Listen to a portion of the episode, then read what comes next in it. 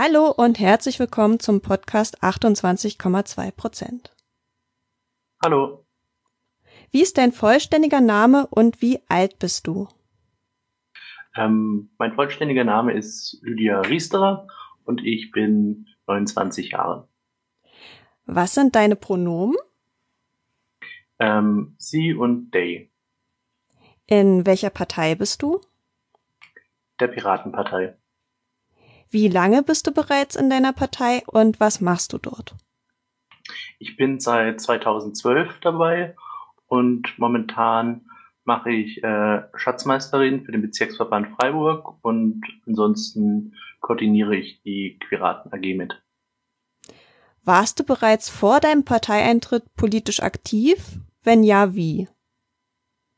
Ähm, nein, davor war in der Schule nicht wirklich viel politisch. Was hat dich politisiert? Das waren die ähm, angekündigten Urheberrechtsverschärfungen, äh, die damals gekommen sind und natürlich das ganze File-Sharing, Dinge, die man in der Jugend mehr gemacht hat. Was hält deiner Meinung nach nicht männliche Personen davon ab, sich parteipolitisch zu engagieren?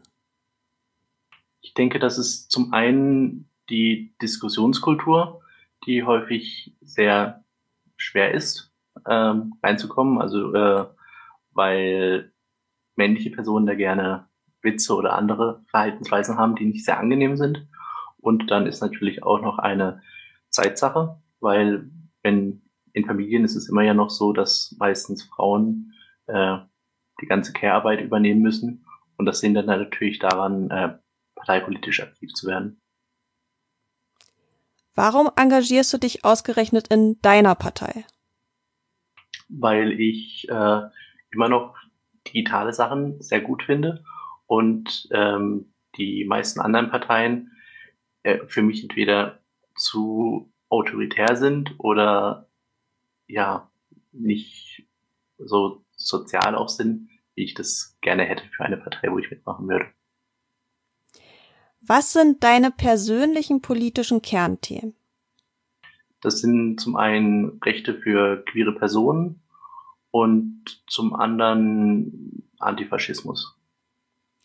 Was war bisher dein größter politischer Erfolg? Dass ich es geschafft habe, dass unser queerpolitisches Programm äh, für die Bundestagswahl ganz annehmbar aussah, besonders da wir vorher gar nichts hatten. Was würdest du an deiner Partei gern ändern?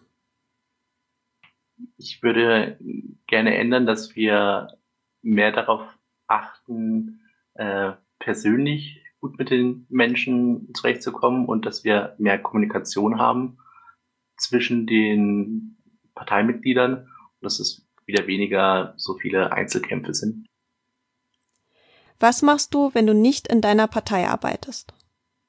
Ähm, da bin ich in letzter Zeit eigentlich sehr bei Fridays for Future und dem Klimacamp vor Ort aktiv und äh, hobbymäßig Rollenspiele, wenn es die Zeit zulässt. Worauf bist du stolz?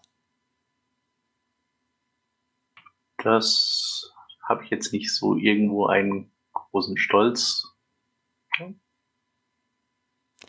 Hast du Vorbilder? Wenn ja, welche?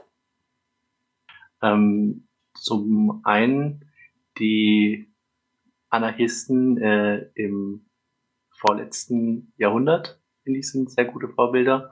Und äh, konkret in der Jetztzeit äh, Zoe, äh, die früher die Piraten eigentlich aufgebaut hat oder wiedergegründet hat.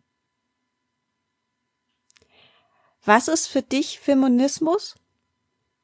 Ähm, Feminismus ist die Betrachtung, wie das Patriarchat aussieht und wie man das abschaffen kann, sodass äh, die Menschen so leben können, wie sie wollen und nicht durch ihr Geschlecht bestimmt werden. Siehst du dich als Feministin? Ja, schon. Wurdest du in deiner politischen Laufbahn schon einmal wegen deines Geschlechts anders behandelt als männliche Kollegen? Das denke ich schon. Es ist teilweise, habe ich das Gefühl, es ist, wird man mehr dazu animiert, Dinge zu tun. Welche Frage oder Floske begegnet dir im politischen Kontext immer wieder, die du nicht mehr hören kannst? Die Frage, ob ich überhaupt irgendwas arbeite und Steuern zahle. Was sind deine politischen Ziele für die nächsten Jahre?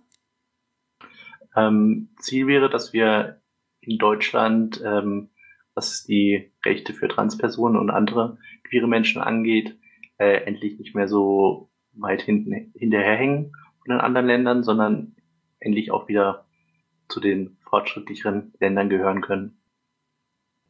Was möchtest du unseren HörerInnen noch mitteilen? Ähm, fällt mir jetzt nichts ein, weil ich deine Hörerin leider nicht äh, kenne. Ja, dann trotzdem vielen Dank. Kein Problem. Danke fürs Gespräch.